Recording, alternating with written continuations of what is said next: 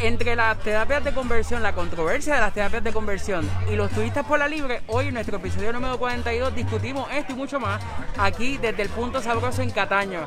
Eh, sin lugar a duda, ¿verdad? Hoy se cumplen técnicamente un año del lockdown eh, y en compañía de mis colegas y compañeros Elba Rabel, Madino Puello y Selena, eh, estaremos discutiendo los temas más candentes del momento eh, porque literalmente hay muchas cosas que están ocurriendo en nuestro país y como dice mi compañera, la calle está caliente y nosotros no estamos en scooter por el expreso de la Valdodiotti. estamos en Castaño. Una vez más, es verdad, compartiendo con ustedes las noticias del momento y me gustaría rápido tomar eh, la opinión de mis compañeros sobre el candente tema de las terapias de conversión que ha estado en primera plana, o sea, ha estado en la portada en las últimas semanas. Elba. La realidad es que, que sí, en efecto, el tema de las terapias de conversión está, como dice Alejandro, más que caliente. Este, no solamente por, porque el tema de por sí es controversial, porque no todo el mundo, ¿verdad?, piensa de la misma manera, pero también ha, habido una, una situación donde hasta a un periodista eh, la, eh, representantes del proyecto Dignidad, ¿verdad? De la, legisladora Joan Rodríguez Pérez y César Vázquez, están tratando, diciendo al medio de comunicación que tome medidas por una opinión que da el periodista sobre que él considera que las terapias de, el, el que un padre eh, lleva a un hijo a someterse a este tipo de terapia es una tortura, es un tipo de maltrato. Y prácticamente le están diciendo al medio que lo censure, cuando la realidad es que eso es una opinión que esta persona hace en su carácter personal que nada tiene que ver con el medio de comunicación.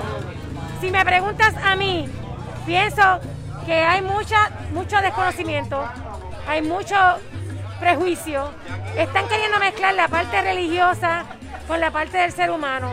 A mí no me cabe la menor duda de que esto realmente también es un issue que han traído, sobre todo aprovechado el proyecto Dignidad para hacer ruido, para hacerte sentir, para que Joan Rodríguez Bebe se, vea como la legisladora más vocal, para levantar esas, esas huestes que, que piensan igual, ¿verdad? Porque tenemos que reconocer que hay un por ciento de la población que ellos representan y hay otro por ciento de la población que quizás se siente identificado, aunque no hayan votado por ellos, se siente identificado con sus posturas, por sus creencias religiosas. Pero más allá de la creencia religiosa, tenemos que hablar del ser humano.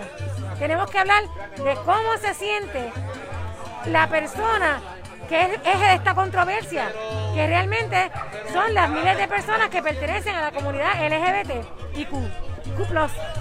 Y yo no veo, yo no veo a mí, a mí no me cabe en mi cabeza que yo quiera decirle a una persona que sea como no es. Que yo lleve a una persona a someterse a cualquier tratamiento, llámese como se llame, para decirle, tú no puedes ser como tú eres. Tú naciste de una manera o tú te sientes feliz siendo de una manera, tú te sientes contento como la forma, ¿verdad? En que tú, hay personas que dicen, y, estaba escuchando, que hay estudios que dicen que, el 90% de, de, en unos estudios que hicieron, 9 de cada 10 personas entrevistadas Dice, dijeron que desde pequeños ellos sentían que su orientación sexual era diferente a, su, a su sexo biológico. Y miren, ¿cómo usted entonces le va a decir a esa persona, tú, tú, viniste con falla, tú eres una persona defectuosa, tú no sirves? Hablamos de, la religión y hablamos de, de que Dios crea al ser humano y que Dios crea perfección. Sin embargo, entonces estamos diciendo que estas personas vinieron con un defecto. O sea, estamos poniendo entre, entre, entre de juicio, exacto, la creación.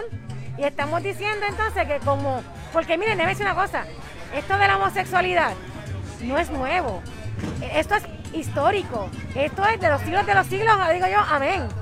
En todos, incluso hasta en la misma Biblia, hay elementos que te, que te dan a entender que la homosexualidad existía para esos tiempos.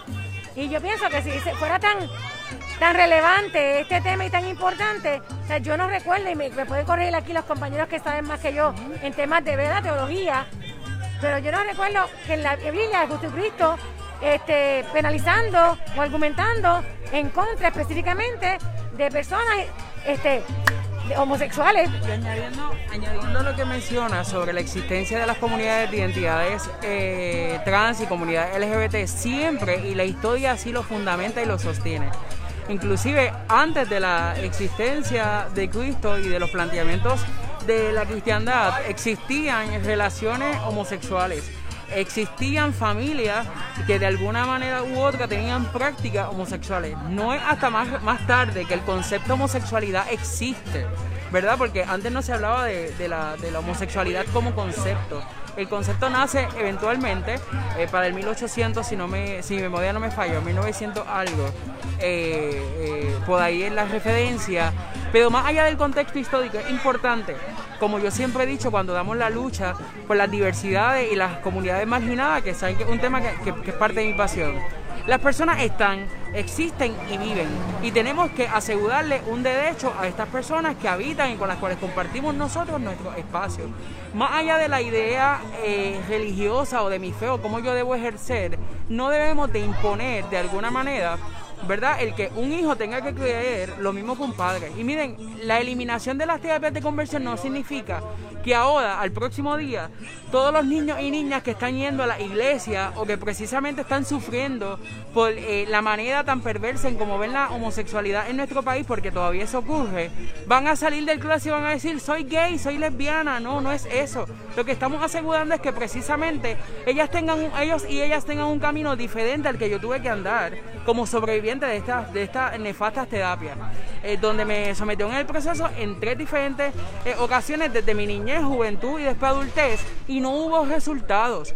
Yo sí les aseguro a ustedes que la única transformación que puede alcanzar una persona en efecto es desde el amor, la compasión y la empatía no necesariamente tenemos que, eh, y si me voy por el discurso, ¿verdad? Y quizás aquí es que Madino va a entrar conmigo, realmente Dios necesita unas terapias de conversión o la legislación de personas que tienen intereses políticos por un partido que nace desde eh, el conservadurismo del país para reparar algo que realmente no está dañado.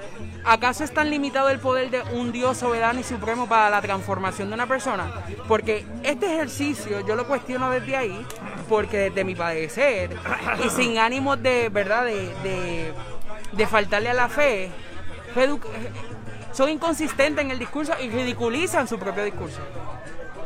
Eh, nuestro Dios no, no se limita por nada, ¿verdad? No hay terapia de conversión que lo limite, respondiendo a tu pregunta. Pero yo te quiero preguntar, ¿verdad? Desde el aspecto de, la trabajador social, y ahora un trabajador social, este, miembro de la Junta, de, eh, ¿verdad? De la Junta. Del, colegio. Del colegio de profesionales de la salud, de, trabajo. social, de ese mismo, desde ahí, desde ahí, te pregunto, y también le pregunto a Elba como e, estudiosa de la psicología, la se evidencia en estos dos campos es eso que se está hablando de que la, terapia de, de conversión es, es un maltrato. ¿Hay evidencia? Sí, Madino. No, no solo hay evidencia, tiene un sobreviviente frente a ti. Que no solo lo experimentó desde unos escenarios de, de profesionales de la conducta, que muy muy importante recalcar que los diferentes códigos éticos de las disciplinas de la conducta, tanto la psicología, la consejería y el trabajo social, y en el caso de la psiquiatría y de la medicina, que son los, campos los campos hábiles para hacer procesos terapéuticos, está escrito que no podemos llevar a cabo ninguna práctica que violente la dignidad de una persona y ni, ni, mucho menos ponga en juego la dignidad de esta persona. Porque aunque existe la autodeterminación y yo como paciente puedo ir a un psicólogo y decirle yo quiero esto porque me funciona, el psicólogo como profesional, que no es el dueño del proceso,